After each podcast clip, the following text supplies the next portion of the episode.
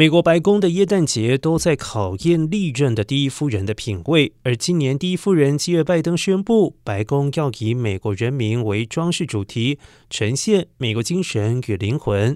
而随着年底购物季开放，美国各零售商已经杀红了眼，寄出大量折扣优惠，好赶快清空库存。